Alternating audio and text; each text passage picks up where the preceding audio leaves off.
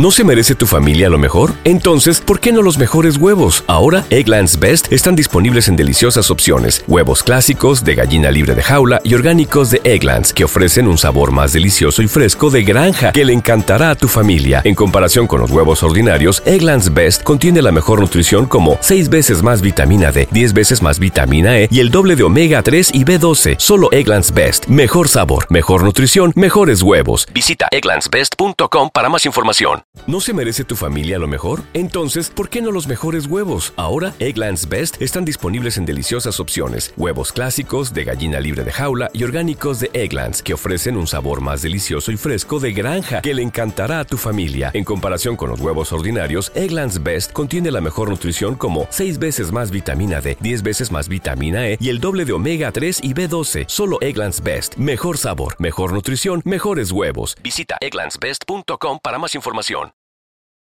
Capítulo 8. Entra por una ventana. Bajamos del tren en Kosice. Nuestra ciudad ya no pertenece a Hungría. Vuelve a formar parte de Checoslovaquia. El sol de junio nos deslumbra y nos hace cerrar los ojos. No tenemos dinero para un taxi, no tenemos dinero para nada y no tenemos ni idea de si el antiguo apartamento de nuestra familia estará ocupado ni idea de cómo vamos a arreglárnoslas para vivir. Pero estamos en casa. Estamos listas para buscar a Clara. Clara, que dio un concierto en Praga hace tan solo unas semanas. Clara, que está viva en alguna parte. Atravesamos el parque Mesqui hacia el centro de la ciudad. La gente está sentada en mesas con bancos al aire libre. Los niños se reúnen alrededor de las fuentes. Ahí está el reloj donde mirábamos a los chicos que iban a encontrarse con Magda. Está el balcón del establecimiento de nuestro padre, con las medallas de oro brillando en la barandilla. Está aquí. Estoy tan segura de ello que hasta huelo su tabaco y noto su bigote en mi mejilla. Pero las ventanas de la tienda están a oscuras. Caminamos hacia nuestro apartamento en Koshutlayos número 6, y allí, en la acera, cerca de donde el furgón se detuvo antes de llevarnos a la fábrica de ladrillos, sucede un milagro. Clara se materializa, saliendo por la puerta principal. Su pelo está peinado en una trenza y recogido como el de nuestra madre. Lleva su violín. Cuando me ve, deja caer la funda del violín en la acera y corre hacia mí. Está gimiendo. Dicuca, Dicuca, me grita. Me coge en brazos como a un bebé como si sus brazos fueran una cuna. No nos abraces, chilla Magda. Estamos llenas de chinches y llagas. Creo que lo que quiere decir es, querida hermana, estamos marcadas. No permitas que lo que hemos visto te haga daño. No lo empeores. No nos preguntes qué ha pasado. No te desvanezcas. Clara me acuna sin cesar. Es mi pequeña, le dice a un desconocido que pasa. A partir de este momento, se convierte en mi madre. Ya ha visto en nuestros rostros que ese puesto está vacante y que hay que ocuparlo. Ha pasado por lo menos un año y medio desde que la vimos por última vez. Se dirige a la emisora de radio a dar un concierto. Estamos desesperadas por no perderla de vista. Quédate, quédate, suplicamos. Pero ya llega tarde. Si no toco, no comemos, dice. Corred, Entrad conmigo. Puede que sea una suerte que no tengamos tiempo para hablar ahora. No sabríamos cómo empezar. Aunque para Clara debe de ser impactante vernos tan deterioradas físicamente, puede que eso también sea una suerte. Clara puede hacer algo concreto para expresar su amor y su alivio, para señalarnos el camino de la curación. Hará falta algo más que descanso. Tal vez nunca nos recuperemos, pero hay algo que ella puede hacer ahora. Nos hace entrar y nos quita la ropa sucia. Nos ayuda a echarnos sobre las sábanas blancas de la cama en la que dormían nuestros padres. Nos aplica loción de calamina en la erupción que cubre nuestros cuerpos. La erupción que nos provoca picores constantes, que pasa instantáneamente de nuestro cuerpo al suyo, haciendo que casi no pueda dar el concierto a causa de la comezón que siente en su piel. Nuestro encuentro es físico. Magda y yo pasamos al menos una semana en cama, desnudas, con los cuerpos rociados de calamina. Clara no nos hace preguntas. No nos pregunta dónde están nuestra madre y nuestro padre. Habla de manera que nosotras no tengamos que hacerlo. Habla para no tener que oír. Todo lo que nos dice lo expresa como un milagro. Y es milagroso. Aquí estamos, juntas. Somos afortunadas. Hay pocos encuentros como el nuestro. Nuestra tía y nuestro tío, los hermanos de nuestra madre, fueron arrojados desde un puente y se ahogaron en el Danubio, nos dice Clara, rotunda, sin tapujos. Pero cuando los últimos judíos que quedaban en Hungría estaban siendo detenidos, ella logró escapar. Vivió en casa de su profesor, haciéndose pasar por gentil. Un día, mi profesor dijo, Tienes que aprender la Biblia mañana, vas a empezar a enseñarla, vas a vivir en un convento. Parecía la mejor manera de mantenerme oculta. El convento estaba a casi 320 kilómetros de Budapest. Llevaba hábito. Pero un día, una chica de la academia me reconoció y me escabullí en un tren de vuelta a Budapest. Durante el verano, recibió una carta de nuestros padres. Era la carta que habían escrito cuando estábamos en la fábrica de ladrillos, en la que le explicaban que estábamos detenidos, que estábamos juntos, a salvo, que pensábamos que nos trasladarían a un campo de trabajo, llamado Kenyermesú. Recuerdo ver a mi madre dejar caer la carta en la calle durante nuestra evacuación, ya que no había forma de enviarla. En aquel momento pensé que la dejaba caer resignada. Sin embargo, al escuchar a Clara explicar la historia de su supervivencia, veo las cosas de manera diferente. Al soltar la carta, mi madre no estaba renunciando a toda esperanza, la estaba avivando. En cualquier caso, tanto si dejó caer la carta derrotada como si lo hizo esperanzada, asumió un riesgo. La carta señalaba a mi hermana, una judía de cabello rubio que se escondía en Budapest. Indicaba su dirección. Mientras nosotros avanzábamos lentamente en la oscuridad hacia Auschwitz, alguien, un desconocido, sostenía esa carta en sus manos. La podría haber abierto, podría haber entregado a Clara a los Nilash, podría haber tirado la carta a la basura o haberla dejado en la calle. Pero ese desconocido le puso un sello y se la envió por correo a Clara en Budapest. Esto me resulta tan increíble como la reaparición de mi hermana, es un truco de magia, una prueba de que existe una cuerda salvavidas que nos une, una prueba también de que incluso en aquel momento existía bondad en el mundo. A través del polvo levantado por tres mil pares de pies, muchos de los cuales se dirigían directamente a una chimenea de Polonia, la carta de nuestra madre voló. Una chica rubia dejó su violín para abrir el sobre. Clara cuenta otra historia con final feliz. Al saber que habíamos sido evacuados de la fábrica de ladrillos y que esperábamos ser enviados cualquier día a Kenyermesú o a quién sabe dónde, acudió al consulado alemán de Budapest a exigir que la enviaran allí donde nos encontráramos. En el consulado, el portero le dijo, Lárgate, niñita, no entres aquí. Ella no iba a aceptar un no por respuesta. Trató de entrar de nuevo en el edificio sin ser vista. El portero la descubrió y le dio una paliza, golpeándola en los hombros, los brazos, el estómago y la cara. Fuera de aquí, volvió a decirle. Me apaleó y me salvó la vida, nos dice. Cerca del final de la guerra, cuando los rusos rodeaban Budapest, los nazis se mostraron aún más decididos a vaciar la ciudad de judíos. Teníamos que llevar tarjetas de identificación con nuestro nombre, religión y fotografía.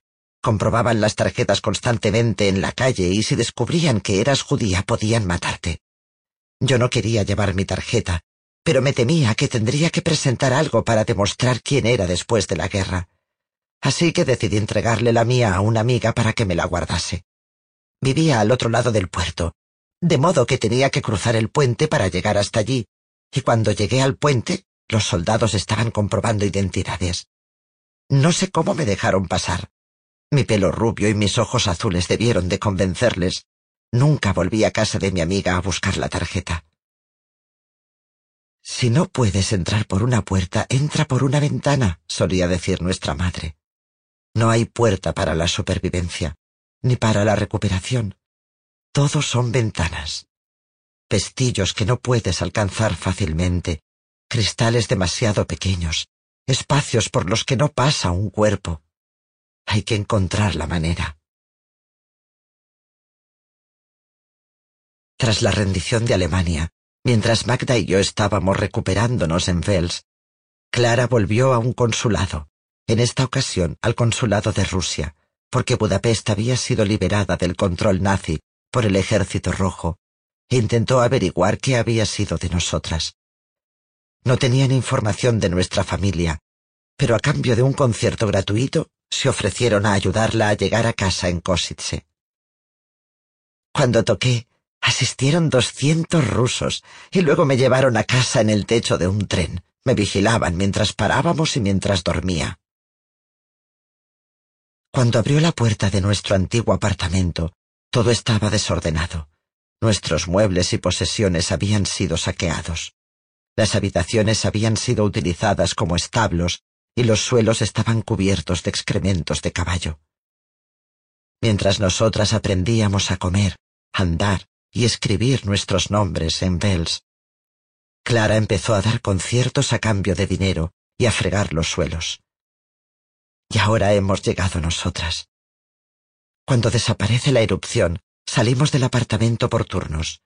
Solo tenemos un buen par de zapatos para las tres. Cuando me toca llevar los zapatos, camino lentamente por la acera, adelante y atrás, todavía demasiado débil para alejarme mucho. Un vecino me reconoce. Me sorprende que lo hayas conseguido, dice. Siempre fuiste una cría muy pequeña y delgada. Siento una sensación de triunfo. Contra todo pronóstico, un final feliz.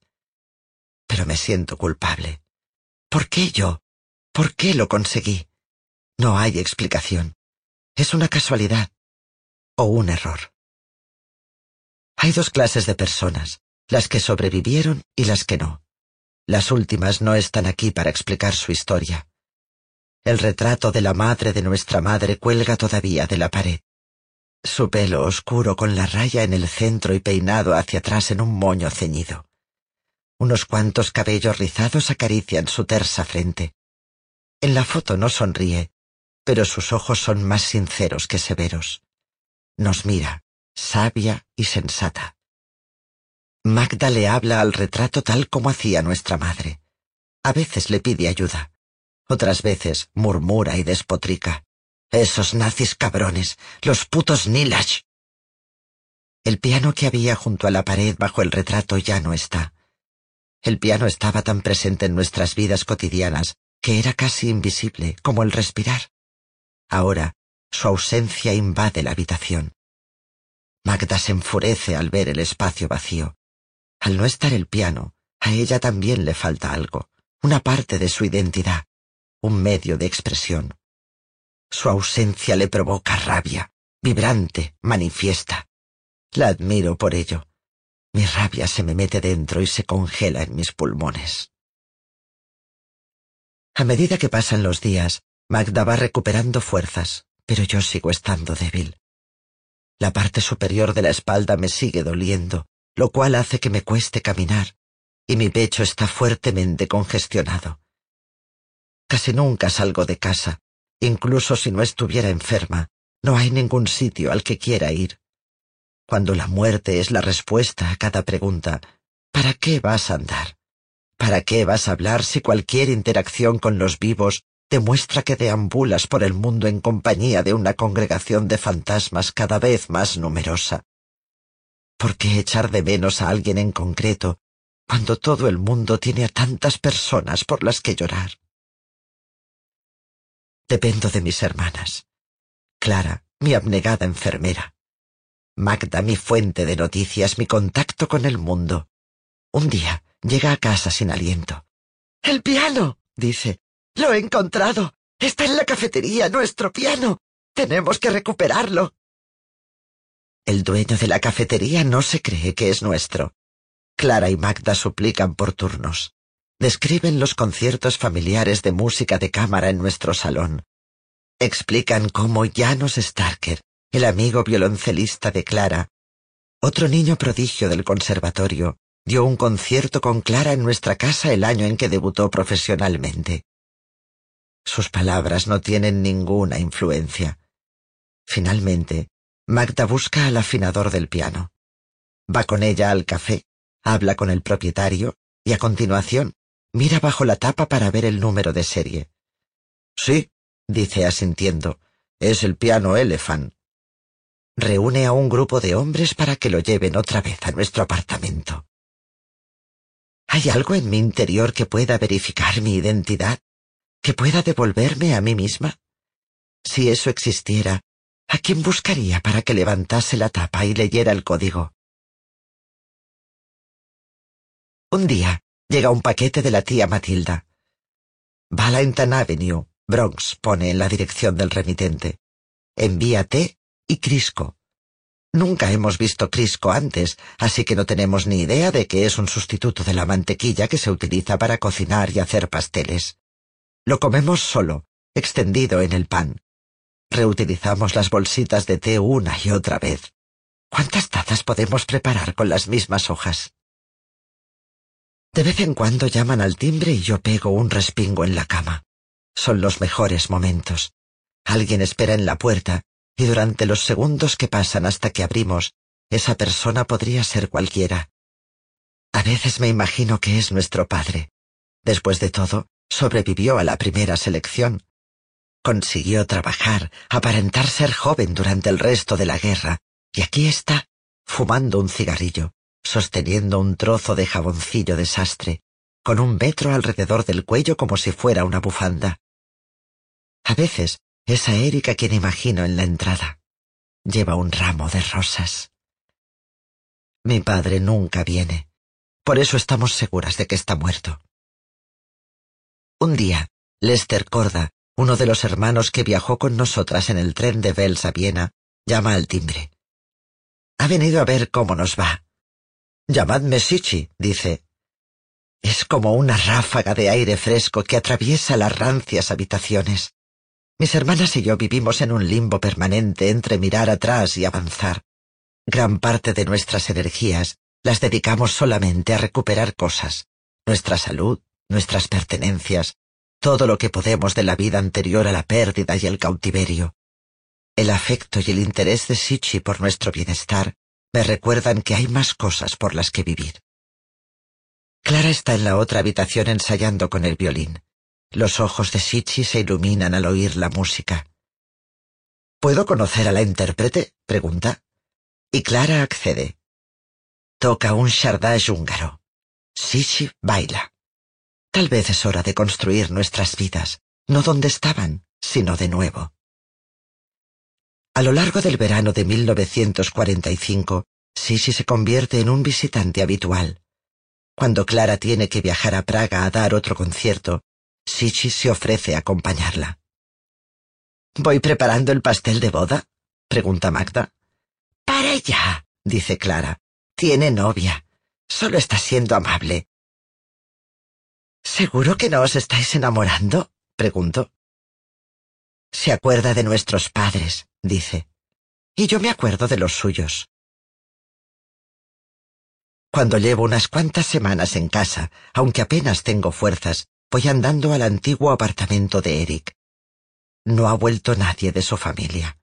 El apartamento está vacío. Prometo volver tan a menudo como me sea posible. El dolor de estar lejos es mayor que la decepción de la vigilancia. Llorar su muerte es llorar más que a una persona. En los campos de concentración podía echar de menos su presencia física y aferrarme a la promesa de nuestro futuro. Si sobrevivo hoy, Mañana seré libre. Lo irónico de la libertad es que resulta más difícil encontrar una esperanza y un objetivo. Ahora tengo que asumir el hecho de que cualquiera con el que me case no conocerá a mis padres, que si alguna vez tengo hijos, no conocerán a sus abuelos. No es mi pérdida lo único que duele, es la forma en que influye en el futuro, la forma en que se perpetúa. Mi madre solía decirme que buscase un hombre de frente ancha, porque eso significa que es inteligente. Fíjate en cómo usa el pañuelo, decía. Asegúrate de que lleva siempre uno limpio. Asegúrate de que sus zapatos están relucientes. No estará en mi boda. Nunca sabrá en quién me convierto, a quién escojo. Clara es ahora mi madre. Lo hace por amor y por capacidad natural. También lo hace por sentimiento de culpa. No estuvo en Auschwitz para protegernos. Nos protegerá ahora. Cocina ella. Me alimenta con una cuchara, como si fuera un bebé. La quiero. Me encantan sus cuidados. Me encanta que me abrace y me haga sentir segura. Pero también es agobiante. Su bondad no me deja espacio para respirar. Y parece que necesita algo de mí a cambio. No gratitud ni reconocimiento, algo más profundo. Siento que depende de mí para alcanzar su meta en la vida, su razón de ser. Al cuidar de mí, encuentra el motivo por el cual se salvó. Mi papel consiste en estar lo suficientemente sana para mantenerme viva, pero lo bastante indefensa para necesitarla. Esa es la razón por la que he sobrevivido. A finales de junio mi espalda todavía no está curada. Tengo una constante sensación de aplastamiento y pinzamiento entre los omóplatos, y el pecho todavía me duele incluso al respirar. Entonces contraigo fiebre. Clara me lleva al hospital. Insiste en que me den una habitación individual que reciba los mejores cuidados. Me preocupan los gastos, pero dice que dará más conciertos que encontrará la manera de pagarlos. Cuando el doctor viene a reconocerme, yo le reconozco a él. Es el hermano mayor de una compañera de colegio. Su nombre es Gaby. Recuerdo que su hermana le llamaba el ángel Gabriel. Me entero de que ahora está muerta murió en Auschwitz. Me pregunta si la vi allí alguna vez. Me gustaría tener una última imagen de ella que le permitiera recordarla, y me planteo mentirle, explicarle una historia en la que yo hubiera sido testigo de algún acto valiente por su parte, o la hubiera oído hablar cariñosamente de él. Pero no miento. Prefiero enfrentarme al vacío desconocido de los últimos minutos de mi padre y de Eric, a que me cuenten algo que por muy reconfortante que sea, no sea verdad. El ángel Gabriel me proporciona la primera asistencia médica desde la liberación. Me diagnostica fiebre tifoidea, neumonía, pleuritis y fractura de espalda. Me hace una escayola removible que me cubre todo el torso. Por la noche la pongo sobre la cama para poder colocarme dentro de ella como si fuera una cáscara de yeso. Las visitas de Gaby se vuelven más que terapéuticas desde un punto de vista físico. No me cobra por su asistencia. Nos sentamos y recordamos. No puedo llorar con mis hermanas, no explícitamente. Todo es demasiado reciente, está demasiado presente. Y llorar con ellas parece un desprecio al milagro de estar juntas. Nunca nos abrazamos y lloramos. Sin embargo, con Gaby puedo permitirme llorar. Un día le pregunto a Gaby por Eric. Le recuerda, pero no sabe qué ha sido de él. Gaby tiene amigos que trabajan en un centro de repatriación en los montes Tatras. Dice que les preguntará qué pueden averiguar sobre Eric. Una tarde, Gaby me examina la espalda. Espera hasta que estoy echada boca abajo para decirme lo que ha averiguado. Eric fue enviado a Auschwitz, dice. Murió en enero el día antes de la liberación. Estallo en un lamento. Creo que el pecho se me va a desgarrar. El impacto de la pena es tan grave que no me salen las lágrimas, tan solo un gemido entrecortado en la garganta. Todavía no soy capaz de tener pensamientos claros ni de hacerme preguntas sobre los últimos días de mi amado, sobre su sufrimiento, sobre el estado de su mente y de su espíritu cuando su cuerpo se rindió Estoy consumida por la pena y la injusticia de haberle perdido. Si pudiera haber resistido unas pocas horas más, puede que tan solo unas pocas exhalaciones más, ahora podríamos estar juntos. Gimo en la mesa hasta que mi voz se vuelve ronca. Cuando el impacto desaparece, me doy cuenta de que sorprendentemente el dolor de la certeza es un consuelo. No tengo certeza de la muerte de mi padre. Saber con seguridad que Eric se ha ido es como recibir un diagnóstico después de mucho sufrimiento. Puedo identificar el motivo del dolor. Puedo saber claramente qué se tiene que curar. Pero un diagnóstico no es una cura. Ahora no sé qué hacer con la voz de Eric, las sílabas recordadas, la esperanza. A finales de julio, la fiebre ha desaparecido, pero Gaby todavía no está satisfecho con mi evolución.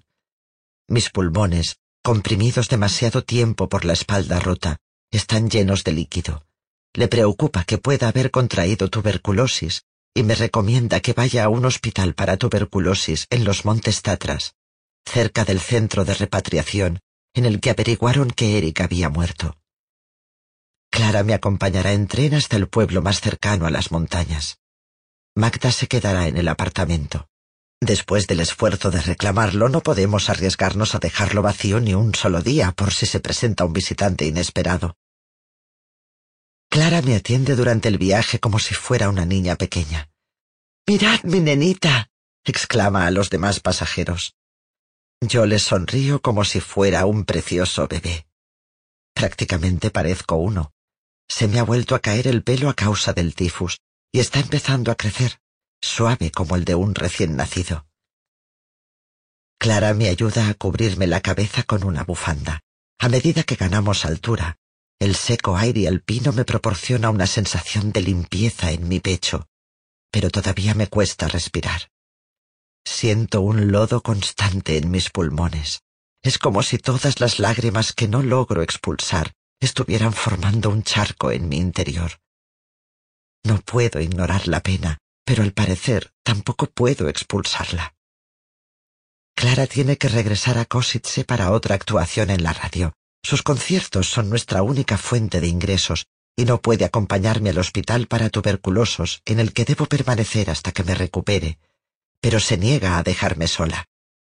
Preguntamos en el centro de repatriación si alguien sabe de alguna persona que tenga que ir al hospital, y me dicen que un joven que se aloja en el hotel de al lado también tiene que ir a recibir tratamiento. Cuando me acerco a él en el vestíbulo del hotel, está besando a una chica. Quedamos en el tren, masculla. Cuando me acerco a él en el andén de la estación, sigue besando a la chica. Tiene el pelo gris y es como mínimo diez años mayor que yo. Yo cumpliré dieciocho en septiembre, pero con mis delgados miembros, mi pecho plano y mi cabeza sin pelo, parece que tenga doce. Permanezco a su lado, incómoda, mientras se abrazan, no demasiado segura de cómo atraer su atención. Estoy enfadada. ¿Es este el hombre a quien se me encomienda? ¿Puede ayudarme, señor? pregunto por fin. Se supone que debe usted acompañarme al hospital. Estoy ocupado, dice. Apenas interrumpe sus besos para contestarme. Es como un hermano mayor quitándose de encima a una hermana pesada. Quedamos en el tren. Después de todos los cuidados y atenciones de Clara, su desdén me resulta cortante. No sé por qué me molesta tanto. ¿Me molesta que su novia esté viva mientras que mi novio está muerto? ¿O es que ya estoy tan mermada que sin la atención o la aprobación de otra persona siento que estoy en peligro de desaparecer por completo? Me compra un bocadillo en el tren y él se compra el periódico. No hablamos más que para intercambiar nombres y formalidades. Se llama Vela. Para mí, no es más que una persona maleducada en un tren. Una persona a la que debo pedirle ayuda de mala gana. Una persona que me la presta de mala gana. Cuando llegamos a la estación, nos enteramos de que tenemos que caminar hasta el hospital para tuberculosos, y ahora no hay ningún periódico que pueda distraerle. ¿Qué hacías antes de la guerra? pregunta. Y noto algo que no había notado antes. Había tartamudeado. Cuando le digo que era gimnasta y que bailaba ballet, dice, Eso me recuerda a un chiste. Le miro expectante, preparada para una dosis de humor húngaro, preparada para sentir el alivio que sentí en Auschwitz cuando Magda y yo celebramos el concurso de tetas con nuestras compañeras de barracón, la fuerza de la risa en momentos terribles. Esto era un pájaro, dice, que estaba a punto de morir. Entonces llega una vaca que lo calienta un poco. Con eso que te sale por detrás ya sabes a qué me refiero. Y el pájaro empieza a reanimarse. Entonces pasa un camión y acaba con el pájaro. Un caballo muy sabio pasa por allí, ve al pájaro en la carretera y dice, ¿No te dije que si tenías la cabeza llena de mierda no bailaras? Vela se ríe de su propio chiste, pero yo me siento insultada. Pretende ser gracioso, pero creo que está intentando decirme, tienes la cabeza llena de mierda. Creo que quiere decir, eres un auténtico desastre. Creo que dice, no deberías decir que eres bailarina con esa pinta. Por un momento, antes de sentirme insultada, había sentido un gran alivio al recibir su atención, un gran alivio al preguntarme quién era antes de la guerra, un gran alivio al tener en cuenta a la persona que existía y prosperaba antes de la guerra. Su chiste reafirma lo irremediablemente que me ha cambiado y dañado la guerra. Me duele que un desconocido me humille, me duele porque tiene razón. Soy un desastre. No obstante, no pienso permitir que un hombre insensible o su sarcasmo húngaro digan la última palabra. Le demostraré que la prometedora bailarina sigue viva, por muy corto que tenga el pelo, por muy delgada que sea mi cara y por muy profunda que sea la pena en mi pecho. Me adelanto dando saltos y me abro de piernas en medio de la carretera. Resulta que no tengo tuberculosis. De todas maneras, me tienen ingresada tres semanas en el hospital para tratarme el fluido que se me forma en los pulmones. Tengo tanto miedo a contraer la tuberculosis que abro las puertas con los pies en vez de con las manos, aunque sé que la enfermedad no se transmite por el tacto ni por los gérmenes en los pomos de las puertas. Que no tenga tuberculosis es bueno, pero todavía no estoy bien. No dispongo del vocabulario adecuado para expresar la sensación de encharcamiento en el pecho, el oscuro dolor punzante en la frente. Es como si mi visión estuviera recubierta de arenilla. Más adelante, esa sensación tendrá un nombre. Más adelante aprenderé que se llama depresión. Ahora, lo único que sé es que es necesario hacer un esfuerzo para salir de la cama, un esfuerzo respiratorio y lo que es peor, un esfuerzo existencial. ¿Para qué te vas a levantar? No tuve ideas suicidas en Auschwitz cuando la situación era desesperada. Cada día estaba rodeada de personas que decían, la única forma de salir de aquí es como cadáver. Pero las funestas profecías me proporcionaban algo contra lo que luchar. Ahora que me estoy recuperando, ahora que me enfrento al hecho irrevocable de que mis padres nunca regresarán, que Eric nunca regresará. Los únicos demonios están en mi interior. Pienso en quitarme la vida. Quiero huir del dolor. ¿Por qué no elegir no ser? A Bella le han asignado la habitación justo encima de la mía. Un día se detiene en mi cuarto para ver cómo me va. Te haré reír, dice, y eso hará que te encuentres mejor, ya lo verás. Mueve la lengua, se tira de las orejas, hace ruidos de animales, como se hace para entretener a un bebé. Es absurdo, puede que ofensivo, pero no puedo evitarlo. La risa llega como una oleada. No te rías, me habían advertido los médicos, como si la risa fuera una tentación constante, como si corriera peligro de morirme de risa. Si te ríes, te dolerá más. Tenían razón, duele, pero también me hace sentir bien. Aquella noche, permanezco despierta en la cama pensando en él, en la cama justo encima de mí, pensando cosas para impresionarle, cosas que estudié en el colegio. Al día siguiente, cuando viene a visitarme a mi habitación, le explico todo lo que he sido capaz de recordar durante la noche acerca de los mitos griegos, evocando a los dioses y diosas más desconocidos. Le hablo de la interpretación de los sueños de Freud, el último libro que Eric y yo leímos juntos. Actúo para él, como solía actuar para los invitados de mis padres, ocupando los focos antes que Clara, la estrella principal, saliera al escenario.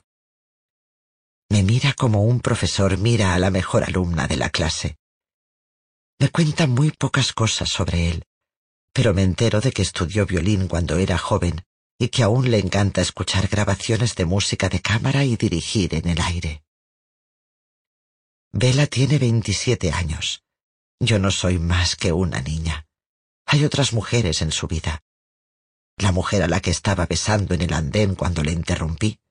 Y según me dice, otra paciente del hospital para tuberculosos, la mejor amiga de su prima, una chica con la que salía cuando iba al instituto antes de la guerra. Está muy enferma. No saldrá de esta. Él dice que es su prometido como un gesto de esperanza para ella, en su lecho de muerte, un gesto de esperanza para su madre.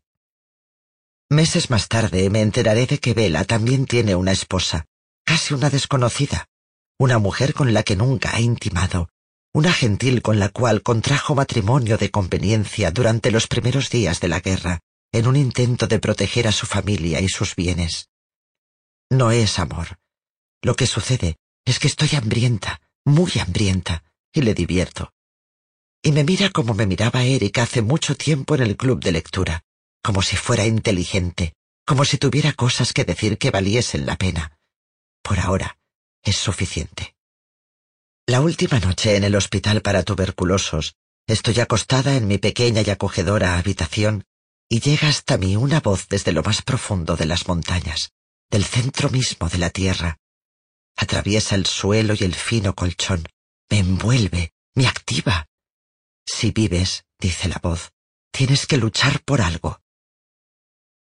Te escribiré, dice Vela a la mañana siguiente cuando nos despedimos. No es amor, no le tomo la palabra. Cuando regreso a Kosice, Magda me viene a buscar a la estación de tren.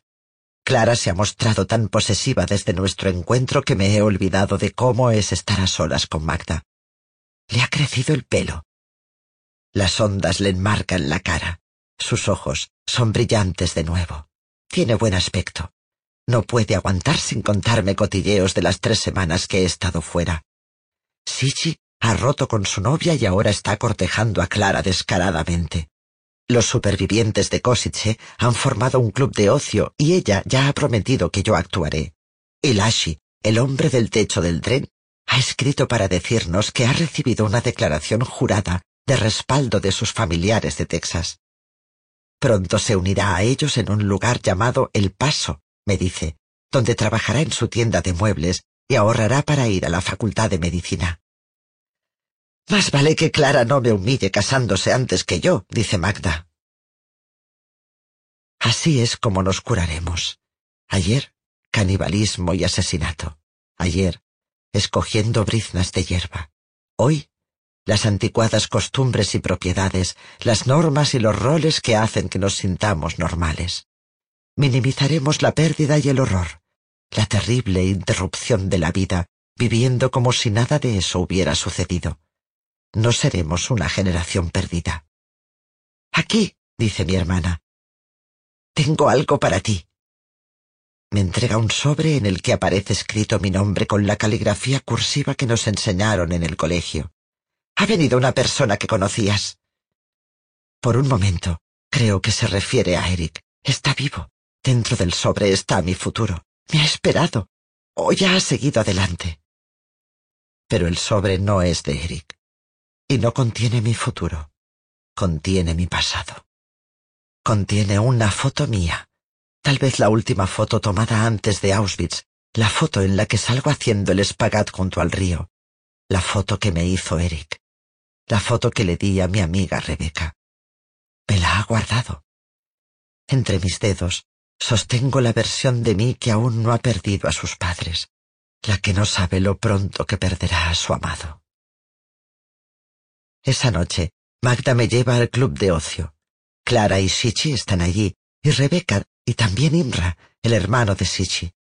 Gaby, mi médico, también está y tal vez por eso, débil como estoy, accedo a bailar. Quiero demostrarle que me estoy recuperando. Quiero demostrarle que el tiempo que ha dedicado a mi cuidado ha marcado la diferencia, que no ha desperdiciado su esfuerzo. Les pido a Clara y al resto de músicos que toquen el Danubio Azul. Y empiezo mi coreografía, el mismo baile que hace poco más de un año interpreté en mi primera noche en Auschwitz. El baile por el que Joseph Mengele me recompensó con una hogaza de pan.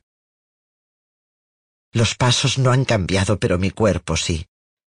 Mis músculos ya no son finos y flexibles, ya no tengo nada de fuerza en las extremidades ni en el corazón. Soy una cáscara jadeante, una chica sin pelo con la espalda rota. Cierro los ojos como hice en el barracón. Aquella lejana noche mantuve los párpados cerrados para no tener que ver los aterradores ojos homicidas de Mengele, para evitar desplomarme en el suelo bajo la fuerza de su mirada. Ahora cierro los ojos para poder sentir mi cuerpo, no para huir de la habitación, para sentir el calor del reconocimiento de mi público, a medida que recuerdo los movimientos, los pasos familiares, el gran Batman, los espagats, me voy sintiendo más confiada y cómoda. Y vuelvo atrás en el tiempo, a los días en los que no podíamos imaginar una invasión a nuestra libertad, peor que los toques de queda o las estrellas amarillas. Bailo hacia mi inocencia, hacia la niña que subía saltando las escaleras del estudio de ballet, hacia la sabia y amorosa madre que la llevó allí por primera vez. Ayúdame, le digo, ayúdame, ayúdame a vivir otra vez. ¿No se merece tu familia lo mejor? Entonces, ¿por qué no los mejores huevos? Ahora, Egglands Best están disponibles en deliciosas opciones. Huevos clásicos, de gallina libre de jaula y orgánicos de Egglands, que ofrecen un sabor más delicioso y fresco de granja que le encantará a tu familia. En comparación con los huevos ordinarios, Egglands Best contiene la mejor nutrición como 6 veces más vitamina D, 10 veces más vitamina E y el doble de omega 3 y B12. Solo Egglands Best. Mejor sabor, mejor nutrición, mejores huevos. Visita egglandsbest.com para más información. ¿Te preocupas por tu familia? Entonces, ¿por qué darles solo huevos ordinarios cuando pueden disfrutar de lo mejor? Egglands Best, los únicos huevos con ese delicioso sabor fresco de granja, además de la mejor nutrición, como 6 veces más vitamina D, 10 veces más vitamina E y 25% menos de grasa saturada que los huevos regulares, además de muchos otros nutrientes importantes. Así que, dales los mejores huevos. Egglands Best, mejor sabor, mejor nutrición, mejores huevos. Unos días después, llega una abultada carta dirigida a mí. Es de Vela. Es la primera de muchas largas cartas que me escribirá. Primero desde el hospital para tuberculosos y luego desde su casa de Treshow, donde había nacido y se había criado, la tercera ciudad de Eslovaquia, a tan solo 32 kilómetros de Kosice. A medida que voy sabiendo más cosas sobre Vela, empiezo a encajar los hechos que me cuenta en esas cartas y a formar una vida. El hombre de cabello gris que tartamudea y tiene un sentido del humor sarcástico se convierte en una persona con contornos. El primer recuerdo de Bella, escribe, es salir a pasear con su abuelo, uno de los hombres más ricos del país, y que no le comprara una galleta en la pastelería. Cuando salga del hospital, se hará cargo del negocio de su abuelo, vendiendo al por mayor productos de los agricultores de la región, moliendo café y moliendo trigo para toda Eslovaquia. Vela es una despensa repleta, un país en abundancia, un banquete. Como mi madre, Vela perdió a uno de sus padres cuando era muy joven. Su padre, que había sido alcalde de Prešov, y antes de eso, un célebre abogado de personas sin recursos, acudió a una conferencia en Praga el invierno en que Vela tenía cuatro años. Bajó del tren y le cayó encima una luz de nieve. O eso fue lo que la policía le dijo a la madre de Vela. Vela sospecha que su padre, un personaje controvertido por haberse rebelado contra la clase dominante de Presho, ejerciendo como abogado de los pobres y desfavorecidos, fue asesinado. Pero la versión oficial fue que había quedado sepultado bajo la nieve. Desde la muerte de su padre, Vela tartamudea al hablar. Su madre nunca se recuperó de la muerte de su padre. Su suegro, el abuelo de Vela, la mantuvo encerrada en casa para evitar que conociese a otros hombres. Durante la guerra, la tía y el tío de Vela La invitaron a que se reuniera con ellos en Hungría, donde vivían en la clandestinidad utilizando documentos de identificación falsos. Un día, la madre de Bela estaba en el mercado cuando vio a un grupo de soldados de las SS. Le entró el pánico. Corrió hacia ellos y confesó a gritos, ¡Soy judía! La enviaron a Auschwitz, donde murió en la cámara de gas. El resto de miembros de la familia, descubiertos por la confesión de la madre de Bela, consiguieron huir a las montañas. El hermano de Bela, George, lleva viviendo en Estados Unidos desde antes de la guerra. Antes de emigrar, fue atacado por un grupo de gentiles que le rompieron las gafas cuando iba paseando por la calle en Bratislava, la capital de Eslovaquia. Huyó del antisemitismo que se estaba gestando en Europa y se fue a vivir con su tío abuelo a Chicago. Su prima Mariana huyó a Inglaterra. Bella, a pesar de haber estudiado en Inglaterra de pequeño y dominar el inglés, se negó a abandonar Eslovaquia. Quería proteger a toda su familia. No lo lograría. Su abuelo murió de cáncer de estómago. Su tía y su tío, engañados por los alemanes para que salieran de las montañas con la promesa de que todos los judíos que regresasen serían bien tratados, fueron puestos en fila en la calle y fusilados. Bela escapó de los nazis escondiéndose en las montañas. Apenas era capaz de sostener un destornillador, escribe. Las armas le daban miedo. No quería luchar, era torpe pero se convirtió en partisano.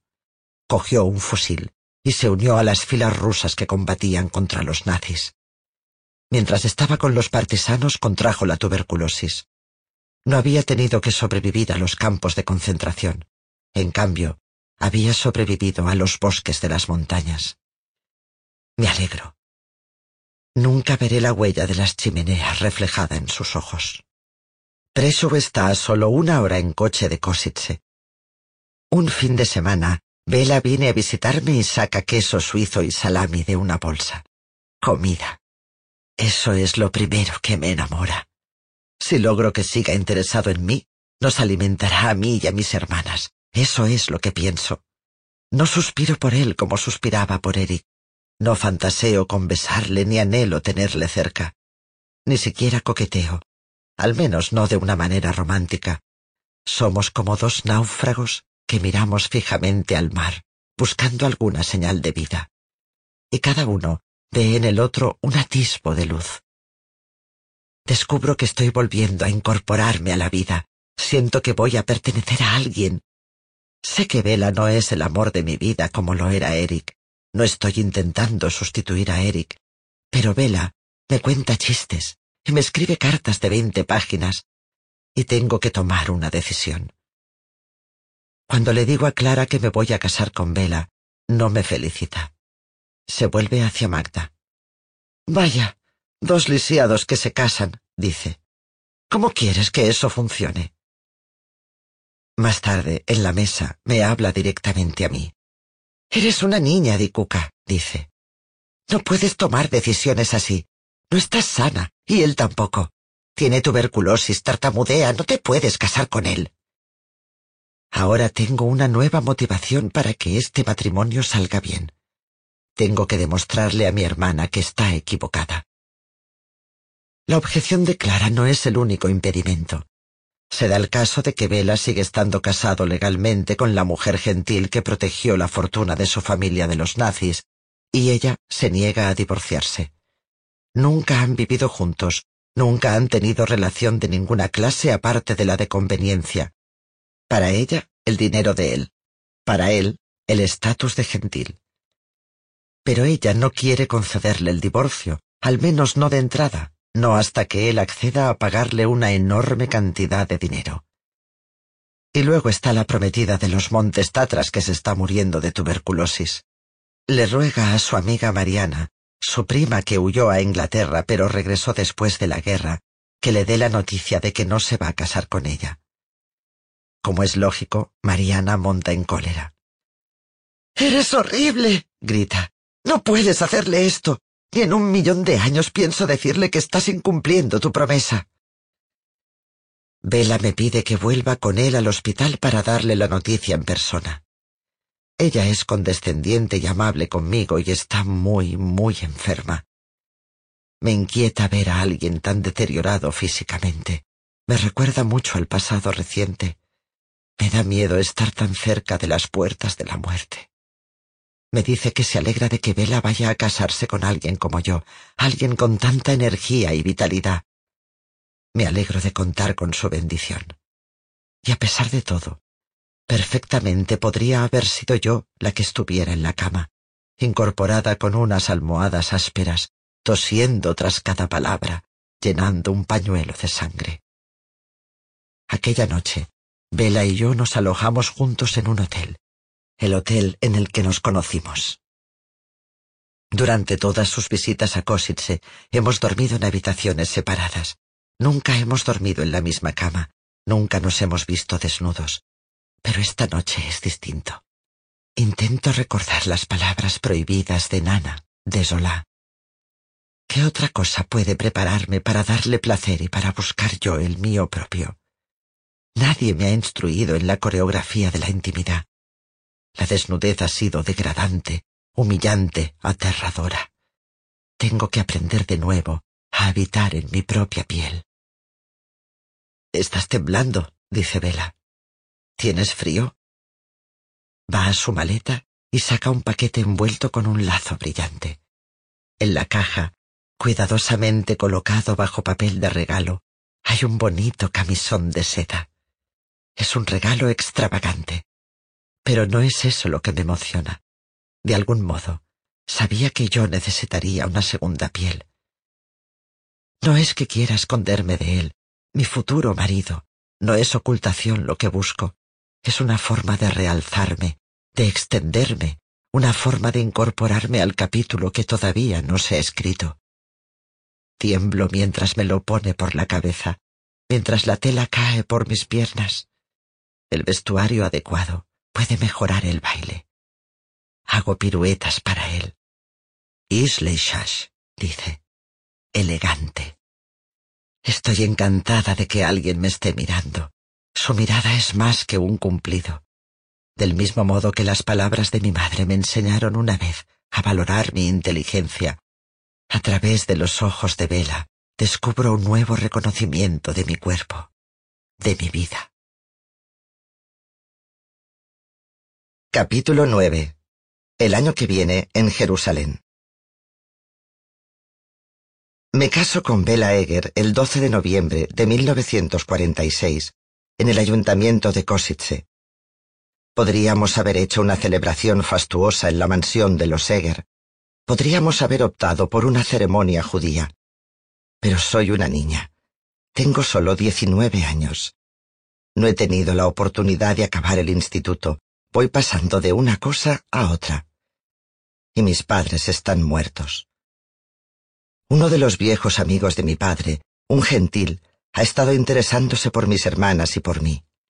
Es juez y resulta que conoció a George, el hermano de Vela, cuando estaba en la facultad de Derecho. Es un eslabón entre la familia de Vela y la mía. Tiene un vínculo con mi padre, de modo que es a quien elegimos para que nos case. En los quince meses transcurridos desde que Vela y yo nos conocimos, me ha crecido el pelo y la escasa pelusilla se ha convertido en una ondulada melena que me llega a los hombros. Lo llevo suelto, con un pasador blanco sujeto en la sien. Me caso con un vestido prestado de rayón negro, largo hasta las rodillas, con hombreras, cuello blanco y mangas estrechas. Llevo un pequeño ramo de lirios y rosas atado con una ancha cinta de satén formando un lazo. Sonrío para las fotografías en el balcón de la tienda de mi padre. Solo hay ocho personas en la boda. Bella, Magda, Clara, Sishi, Imra, dos viejos amigos de mi padre. Uno de ellos es el presidente de un banco y el otro el juez que nos casa, y yo. Bella tartamudea al decir sus votos y Clara me lanza una mirada de reprobación. La recepción es en nuestro apartamento. Clara ha cocinado toda la comida. Pollo asado, cuscús húngaro, patatas con mantequilla y perejil y tarta dobosh, un pastel de chocolate de siete capas. Intentamos darle al día un aire de felicidad, pero todas las ausencias nos frenan. Los huérfanos se casan con huérfanos. Más adelante oiré que se dice que nos casamos con nuestros padres, pero yo digo que nos casamos con nuestros temas no resueltos.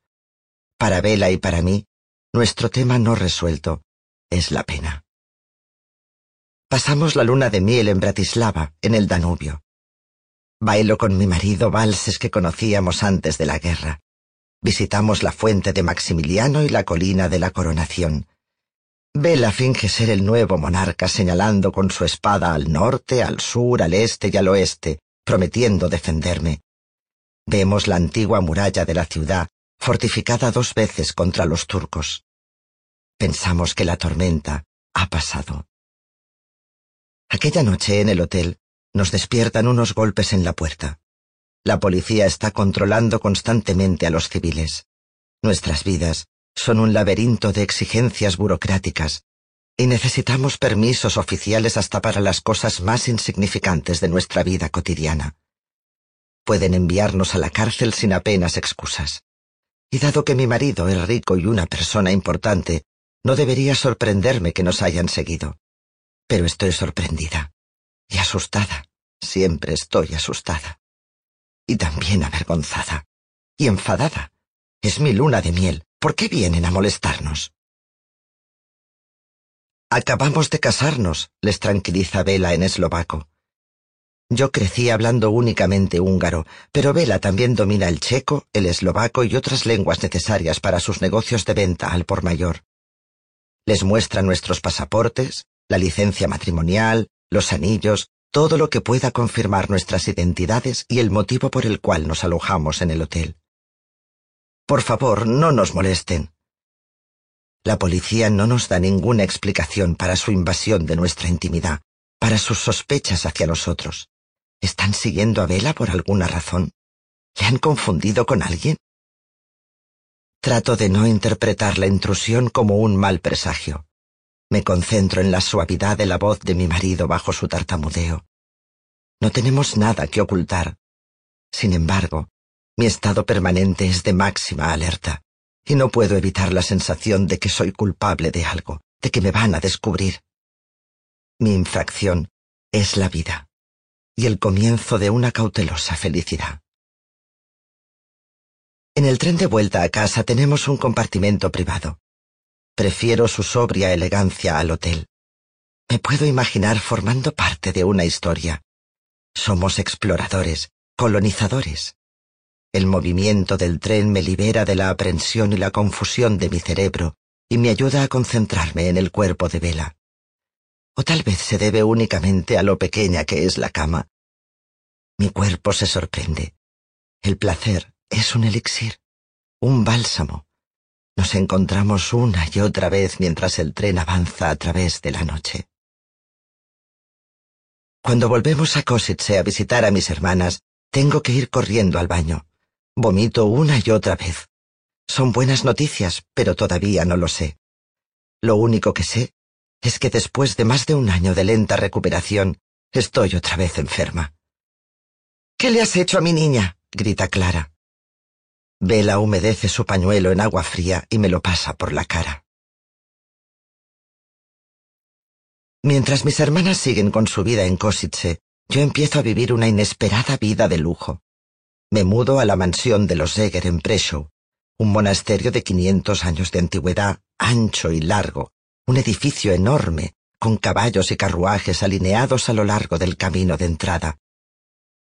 El negocio de vela está en el piso de abajo, y nosotros vivimos en el de arriba. Los arrendatarios ocupan otras zonas de la enorme casa. Una mujer nos hace la colada, hierve las sábanas y plancha toda la ropa blanca. Comemos en una vajilla de porcelana hecha especialmente para la familia, con su nombre, mi nuevo nombre, grabado en oro. En el comedor hay un botón que puedo pulsar para avisar a Marishka, el ama de llaves que está en la cocina. No puedo parar de comer su pan de centeno. Toco el botón y pido más pan. Comen como cerdos, me dice susurrando. No disimula su desagrado por el hecho de que haya entrado a formar parte de la familia. Soy una amenaza a su modo de vida, a su forma de llevar la casa. Me duele ver a Vela entregarle dinero para hacer la compra. Soy su mujer. Me siento inútil. Por favor, enséñame a cocinar, le pido un día a Mariska. No quiero ni verte en esta cocina, dice. Para incorporarme a mi nueva vida, Vela me presenta a la élite de Preso abogados, médicos, hombres de negocios y sus esposas, entre quienes me siento desgarbada, joven e inexperta. Conozco a dos mujeres de mi edad. Ava Harman es una mujer elegante casada con un hombre rico de edad avanzada. Lleva su pelo oscuro peinado con raya al lado. Marta Badass está casada con el mejor amigo de Bella, Bandy. Tiene el cabello rojizo y una cara bondadosa y paciente. Miro a Ava y a Marta atentamente, tratando de averiguar cómo debería comportarme y qué debería decir. Ava, Marta y las otras mujeres beben coñac. Yo bebo coñac. Ava, Marta y todas las demás mujeres fuman. Una noche, después de una cena de gala en casa de Ava, que hizo el mejor hígado picado que había probado jamás, añadiéndole pimientos verdes además de cebolla, le comento a Vela que soy la única que no fuma. Y al día siguiente me trae una pitillera y una boquilla de plata. No sé utilizarla. Cómo insertar el cigarrillo en un extremo, cómo inhalar, cómo expulsar el humo a través de mis labios. Trato de imitar a las otras mujeres. Me siento como un loro elegante, nada más que un eco emperifollado, con los ropajes bonitos que mi padre no me pudo hacer. ¿Saben dónde he estado? Sentada en salones y ante mesas suntuosas, miro a nuestros amigos y conocidos y me lo pregunto. ¿Han perdido las mismas cosas que hemos perdido Vela y yo? No hablamos de ello. La negación es nuestro escudo. Todavía no sabemos que perpetuamos el daño al negar el pasado, al mantener nuestra propia conspiración de silencio. Estamos convencidos de que cuanto más encerremos el pasado, más seguros y felices nos sentiremos. Intento adaptarme tranquilamente a mi nueva situación privilegiada y a mi riqueza. Ya no habrá más golpes en la puerta que interrumpan mi sueño, me digo. Tan solo la comodidad de los edredones y las limpias sábanas blancas. No más hambre. Como sin cesar el pan de centeno de Mariska, empanadillas de spechla, unas rellenas de chucrut y otras de brinja, un queso eslovaco de leche de oveja. Estoy ganando peso. Los recuerdos y la pérdida solo ocupan una pequeña parte de mí. Los empujaré una y otra vez hasta que se pongan en su sitio. Miro mi mano alzar la boquilla de plata hasta mi rostro y alejarla. Me imagino que es un nuevo baile. Puedo aprender cada gesto. El peso que estoy ganando no se debe solo a la buena comida. A principios de primavera descubro que estoy embarazada. En Auschwitz no teníamos la regla. Puede que la angustia y el hambre constantes bastaran para interrumpir nuestro ciclo menstrual, o tal vez se debía a la extrema pérdida de peso. Pero ahora mi cuerpo, el cuerpo que estaba hambriento y consumido y que fue dado por muerto, alberga una nueva vida. Cuento las semanas desde mi último periodo y calculo que Vela y yo debemos de haber concebido a nuestro hijo en nuestra luna de miel. Puede que en el tren. Ava y Marta me dicen que también están embarazadas. Espero que mi médico, el médico de la familia Eger, el mismo hombre que asistió al nacimiento de Vela, me felicite. Sin embargo, en lugar de hacerlo, me sermonea. No es usted lo bastante fuerte, me dice. Me insta a que programe un aborto. Y pronto. Me niego. Corro a casa llorando. Él me sigue. Mariska le deja entrar en el salón. Señora Eger, si tiene ese niño morirá, dice. Es usted demasiado delgada y demasiado débil. Le miro a los ojos. Doctor, voy a dar vida, le digo. Buenas noches. Vela le acompaña a la puerta. Oigo a mi marido disculpándose con el médico por mi falta de respeto. Es la hija de un sastre, no sabe lo que dice, explica. Las palabras que dice para tratar de protegerme crean otro pequeño agujero en mi todavía frágil ego. Pero a medida que mi matriz se ensancha, también lo hacen la seguridad en mí misma y mi determinación. No me escondo por los rincones. Engordo 23 kilos y cuando camino por la calle saco mi estómago y miro el reflejo de esa nueva versión de mí misma en los escaparates de las tiendas. No reconozco inmediatamente esa sensación. Entonces recuerdo. Eso es lo que se siente al ser feliz. Clara y Shichi se casan en la primavera de 1947 y Bella y yo vamos a la ceremonia en su Opel Adam verde. Es otra ocasión memorable que se pierden nuestros padres, otro día feliz que lo es menos a causa de su ausencia. Pero estoy embarazada, mi vida es plena y no voy a permitir que la pena me venza. Magda toca el piano de la familia. Canta las melodías que cantaba mi padre. Vela se debate entre levantarme en volandas al bailar y hacer que me siente y descanse los pies. Mis hermanas ponen sus manos en mi barriga. Esta nueva vida que hay dentro de mí nos pertenece a todas. Es nuestro nuevo comienzo. Un trozo de nuestros padres y nuestros abuelos que perdurará en el futuro. Ese es nuestro tema de conversación cuando descansamos un momento de la música y los hombres encienden sus cigarros el futuro. Imra, el hermano de Sichi, partirá pronto hacia Sydney. Nuestro grupo familiar ya es muy pequeño. No me gusta la idea de dispersarnos. Preshow ya parece muy alejado de mis hermanas. Antes de que acabe la noche, antes de que Bella y yo volvamos a casa, Clara nos hace entrar a Magda y a mí en el dormitorio. Tengo que decirte algo, pequeña, dice. Por el ceño fruncido de Magda, me doy cuenta de que ella ya sabe lo que Clara está a punto de decir. Si Imra se va a Sydney, nosotros nos iremos también. Australia. Entre nuestros amigos de Preshow, a causa de la toma del poder por parte de los comunistas en Checoslovaquia, también se habla de emigrar. Tal vez a Israel, tal vez a Estados Unidos. Pero las políticas de inmigración son menos rígidas en Australia.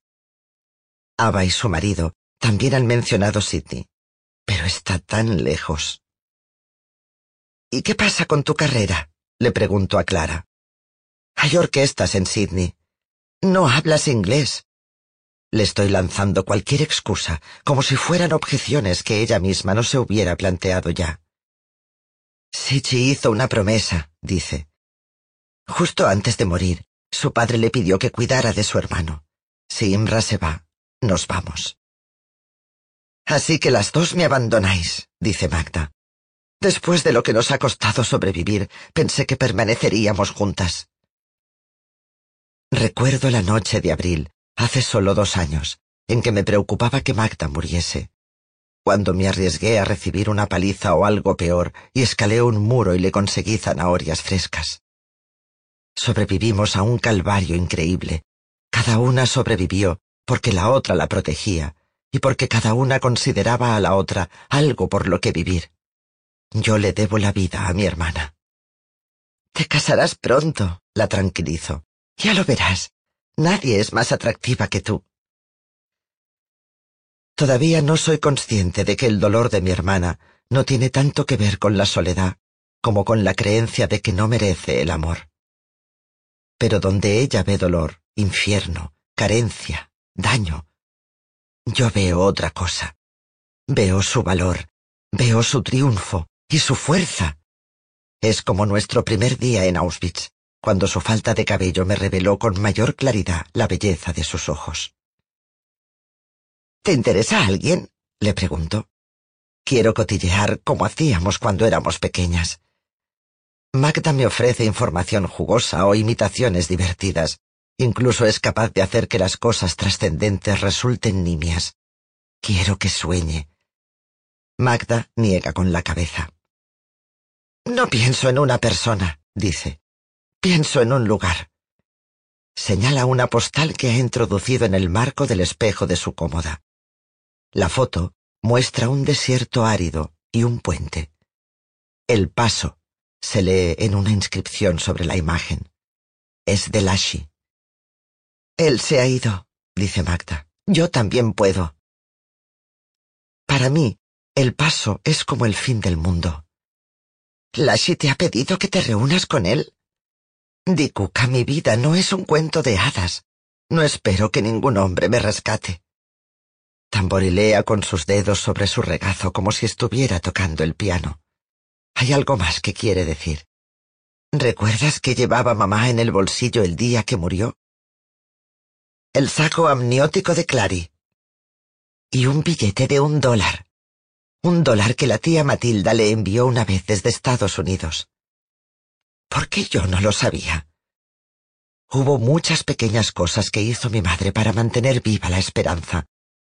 No solo llevar el billete de un dólar, cosa que no recuerdo, ni el saco amniótico, que sí, sino el schmaltz, la grasa de pollo para cocinar en la fábrica de ladrillos, o la carta que escribió a Clara. Magda parece reproducir el sentido práctico de nuestra madre, así como su esperanza. Lassie no se va a casar conmigo, dice, pero me voy a América de todas formas. Ha escrito a la tía Matilda pidiéndole que le envíe una declaración jurada de respaldo a su inmigración. Australia. América. Mientras la siguiente generación da vueltas en mi interior, mis hermanas amenazan con zarpar muy lejos. Yo fui la primera en elegir una nueva vida después de la guerra. Ahora son ellas las que están eligiendo. Me alegro por ellas. Sin embargo, pienso en el día durante la guerra en el que estaba demasiado enferma para trabajar cuando Magda fue a la fábrica de munición sin mí y hubo un bombardeo, cuando Magda podía haber huido pero decidió regresar al barracón a rescatarme. He logrado tener una vida buena y afortunada. Ahora no es necesario que se ocupe de mi supervivencia. Pero si hay una pequeña parte del infierno que echo de menos, es la parte que me hizo entender que no es posible sobrevivir sola. ¿Corremos mis hermanas y yo el riesgo de romper el hechizo al tomar direcciones diferentes? Vela está fuera de la ciudad cuando noto las primeras contracciones, una mañana temprano de septiembre. Tiran y tiran, lo bastante fuerte para romperme. Llamo a Clara. Cuando llega dos horas más tarde, el médico todavía no ha llegado. Doy a luz en la misma habitación en la que nació Vela, en la misma cama. Cuando me retuerzo a causa del dolor, siento una conexión con su madre, una mujer a la que nunca tuve oportunidad de conocer. El bebé que estoy intentando traer al mundo no tendrá abuelos. El médico todavía no ha llegado. Clara da vueltas a mi alrededor ofreciéndome agua, secándome la cara.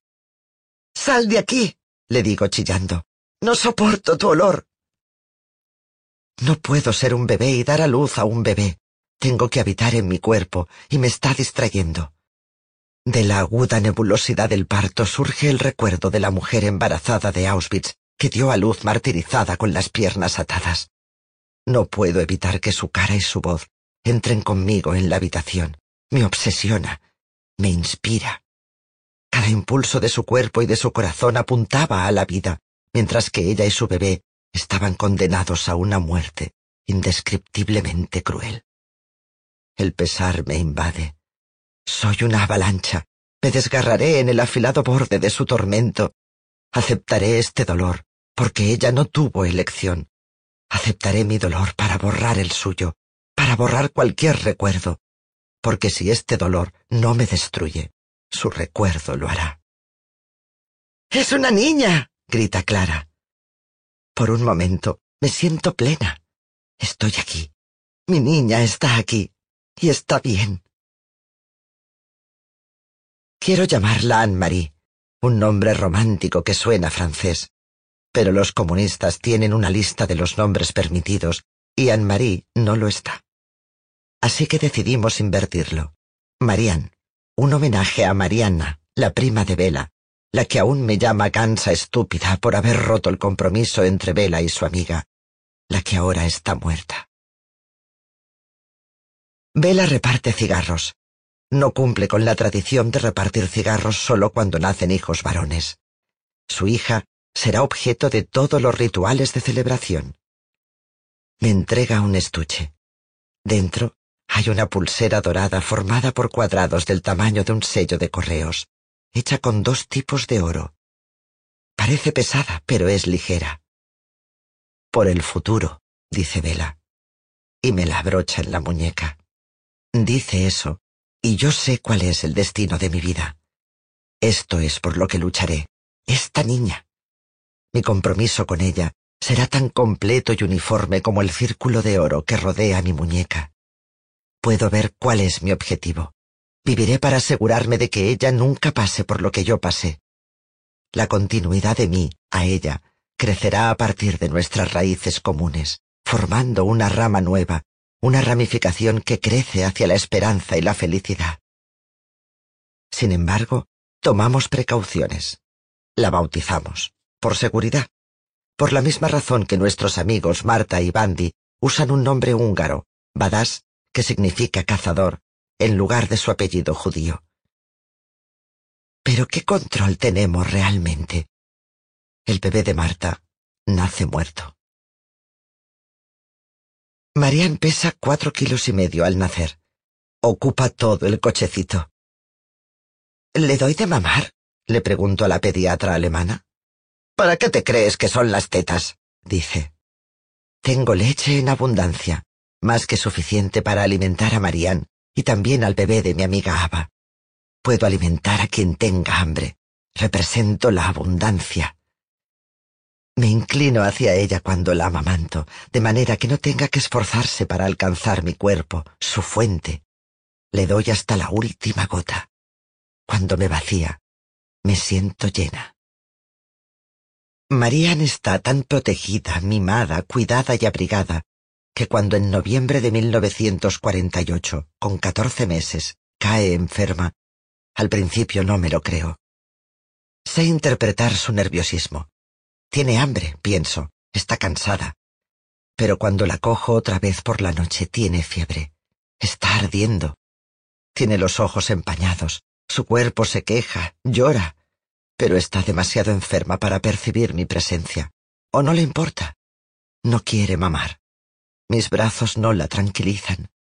Cada pocos minutos una tos sofocante le agarrota el pecho. Despierto al servicio. Vela llama al médico, el médico que le trajo al mundo, el que trajo al mundo a Marianne, y camina arriba y abajo por la habitación en la que nació. El médico es adusto conmigo. La niña tiene neumonía. Es cuestión de vida o muerte, dice.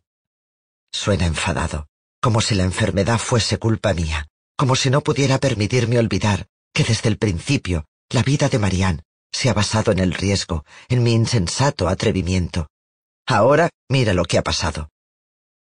Pero tal vez lo que suena a enfado no es más que cansancio. Vive para curar. Muy a menudo su trabajo debe de acabar en fracaso. ¿Qué hacemos? pregunta Vela. Díganos qué hay que hacer. ¿Han oído hablar de la penicilina? Sí, por supuesto. Denle penicilina a la niña, y rápido. Vela le mira fijamente, atónito, mientras el médico se abotona el abrigo. Usted es el médico. ¿Dónde está la penicilina? pregunta. Señor Egger, no hay penicilina en este país, al menos que pueda comprarse de manera legal. Buenas noches. Buena suerte. Pagaré lo que sea. Sí, dice el médico. Tendrán que encargarse ustedes. ¿Los comunistas? sugiero cuando el médico ya se ha ido. Ellos liberaron Checoslovaquia de la ocupación nazi. Han estado cortejando a Vela a causa de su riqueza y su influencia.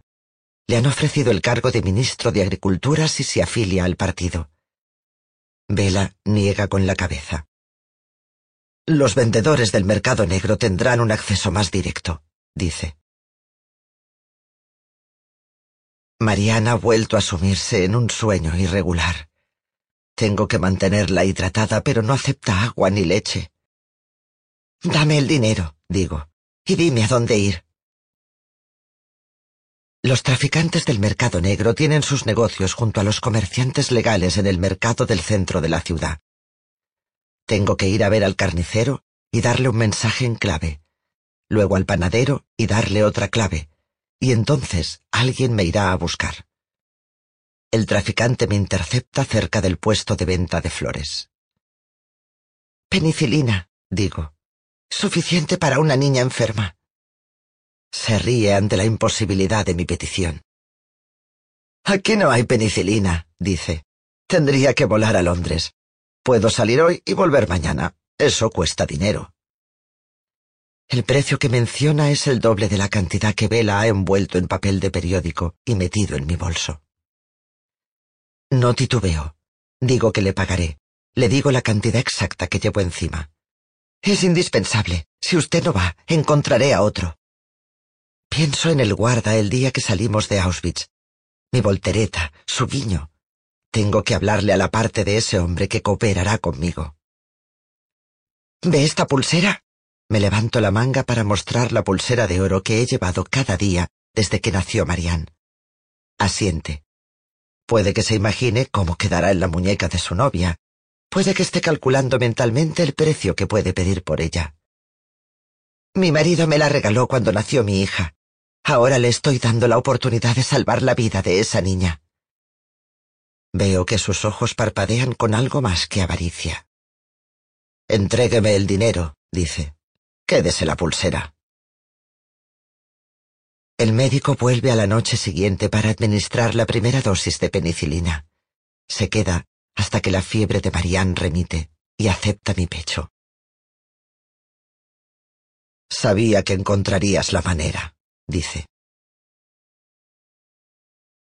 A la mañana siguiente Marianne está lo suficientemente bien para sonreír. Se queda dormida mamando. Vela la besa en la frente y a mí en las mejillas. Marian está mejor, pero se fraguan otras amenazas. Vela no acepta el cargo de ministro de Agricultura. Los nazis de ayer son los comunistas de hoy, dice. Y un día sacan su Opel Adam de la carretera. Vela sale ileso, pero su chofer sufre algunas heridas leves. Vela va a su casa a llevarle provisiones y a desearle una pronta recuperación. El chofer entreabre la puerta. Su mujer grita desde otra habitación. ¡No le dejes entrar! Vela empuja la puerta, entra y ve uno de los mejores manteles de su madre en la mesa. Vuelve a casa y comprueba el armario donde se guarda la ropa del hogar. Faltan muchos artículos. Supongo que va a enfadarse, a despedir al chofer y tal vez a otros empleados se encoge de hombros. Usa siempre tus cosas bonitas, me dice. Nunca sabes cuándo desaparecerán. Pienso en el apartamento de mi familia cubierto de boñigas de caballo, en nuestro piano en la cafetería de la calle, en cómo los momentos políticos decisivos, cambios en el poder, nuevo diseño de fronteras, son también personales. Kositze se convierte en Kasha, y luego en Kositze de nuevo. No puedo seguir así, le digo a Vela. No puedo vivir con una diana en la espalda. Mi hija no va a perder a sus padres. No, coincide. Pienso en la tía Matilda. Magda ha recibido la declaración jurada y está esperando el visado. Estoy a punto de sugerirle a Vela que intentemos seguir a Magda a Estados Unidos, pero entonces recuerdo que a Magda le han advertido que puede tardar años en conseguir el visado, ya que incluso contando con un patrocinador, la cuota de inmigración está sometida a restricciones. No podemos depender de un proceso de varios años para protegernos de los comunistas. Necesitamos una salida más rápida. El 31 de diciembre de 1948, Marta y Bandy vienen a casa a dar la bienvenida al Año Nuevo. Son sionistas convencidos. Brindan a la salud del nuevo Estado de Israel, copa tras copa. Podríamos ir ahí, dice Vela. Podríamos montar un negocio. No es la primera vez que me imagino a mí misma en Palestina. En el instituto era sionista, y Eric y yo nos habíamos imaginado viviendo juntos en Palestina después de la guerra. En medio de los prejuicios y la incertidumbre, no podíamos evitar que nuestros compañeros de clase nos escupieran, ni que los nazis se adueñaran de nuestras calles, pero podíamos buscar un lugar seguro donde construir nuestro futuro hogar. No sé si debería tomarme la sugerencia de Vela como el cumplimiento de mi antiguo sueño aplazado, o preocuparme por el hecho de apostarlo todo a una ilusión, a una expectativa que conducirá a la decepción. Israel es un estado tan sumamente nuevo que aún no ha celebrado sus primeras elecciones y ya está en guerra con sus vecinos árabes. Además, todavía no existe una ley de retorno, la legislación que varios años más tarde concederá a cualquier judío de cualquier país el derecho a emigrar y a asentarse en Israel. Tendremos que ir allí ilegalmente, dependiendo de la Brisha, la organización clandestina que ayudó a los judíos a huir de Europa durante la guerra para conseguir los pasajes de barco. La Brisha continúa existiendo en la clandestinidad y ayudando a gente, refugiados, desposeídos, personas sin hogar y apátridas, a tener una nueva vida. Pero incluso en el caso de que consigamos pasajes en un barco, nuestro plan no es una apuesta segura. Hace tan solo un año, el éxodo, con 4.500 inmigrantes judíos que buscaban asilo para establecerse en Israel a bordo, fue enviado de vuelta a Europa. Pero es la noche de fin de año. Estamos esperanzados, nos sentimos valientes. Durante las últimas horas de 1948, nuestro plan toma forma. Utilizaremos la fortuna de los Eger para comprar todo lo necesario para montar un negocio en Israel. Las semanas siguientes, tras mucha investigación, Vela decidirá que una fábrica de macarrones es la inversión más inteligente. Y llenaremos un furgón con todas nuestras pertenencias y con todo lo necesario para mantenernos los primeros años en nuestro nuevo hogar. Los húngaros no podemos poner fin a una noche de copas sin comer sopa de chucrut. Mariska trae cuencos humeantes. El año que viene en Jerusalén, decimos. Durante los meses siguientes, Vela compra el contenedor que llevará la fortuna de los Eger a Italia y luego a Haifa por barco. Compra el material fundamental para la fábrica de macarrones.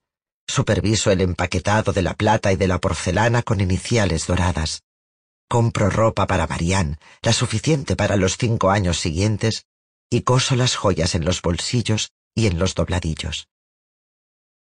Enviamos antes el contenedor y planeamos viajar nosotros a continuación, en cuanto la brisa nos ayude a encontrar la manera de hacerlo. Un día de finales de invierno, cuando Vela está de viaje de negocios, llega una carta certificada de Praga a su atención, una carta que firmo en su nombre, una carta que no espero a que él llegue para leer. Antes de la guerra, dice la carta, los ciudadanos checoslovacos que ya habían emigrado a Estados Unidos estaban autorizados a inscribir a cualquier miembro de su familia que permaneciese en Europa en virtud de una ley que permitía a las personas que fueran objeto de persecución a solicitar visados para viajar a Estados Unidos, sin estar sujetas a las restricciones de cuota que limitaban el número de personas que podían refugiarse en el país. Albert, el tío abuelo de Bella, el cual llevaba en Chicago desde principios de la década de 1900, había inscrito a la familia Eger. Ahora somos una de las dos familias checas inscritas antes de la guerra e invitadas a solicitar refugio en Estados Unidos. Vela debe presentarse inmediatamente en el consulado estadounidense para tramitar la documentación. Nuestro contenedor ya está camino de Israel. Ya lo hemos organizado todo, ya hemos elegido. Pero mi corazón se acelera ante la noticia, ante esta oportunidad inesperada. Podríamos ir a América como Magda, pero sin tener que esperar. Vela regresa de su viaje y le suplico que vaya a Praga a buscar la documentación. Por si acaso, le insisto, como precaución. Accede a regañadientes. Meto los papeles en el cajón superior de mi cómoda, con mi ropa interior. Por si acaso. ¿Te preocupas por tu familia? Entonces, ¿por qué darles solo huevos ordinarios cuando pueden disfrutar de lo mejor? Eggland's Best, los únicos huevos con ese delicioso sabor fresco de granja, además de la mejor nutrición, como 6 veces más vitamina D, 10 veces más vitamina E y 25% menos de grasa saturada que los huevos regulares, además de muchos otros nutrientes importantes. Así que, dales los mejores huevos. Eggland's Best, mejor sabor, mejor nutrición, mejores huevos. ¿No se merece tu familia lo mejor? Entonces, ¿por qué no los mejores huevos? Ahora, Egglands Best están disponibles en deliciosas opciones. Huevos clásicos, de gallina libre de jaula y orgánicos de Egglands, que ofrecen un sabor más delicioso y fresco de granja que le encantará a tu familia. En comparación con los huevos ordinarios, Egglands Best contiene la mejor nutrición como 6 veces más vitamina D, 10 veces más vitamina E y el doble de omega 3 y B12. Solo Egglands Best. Mejor sabor, mejor nutrición, mejores huevos. Visita egglandsbest.com para más información.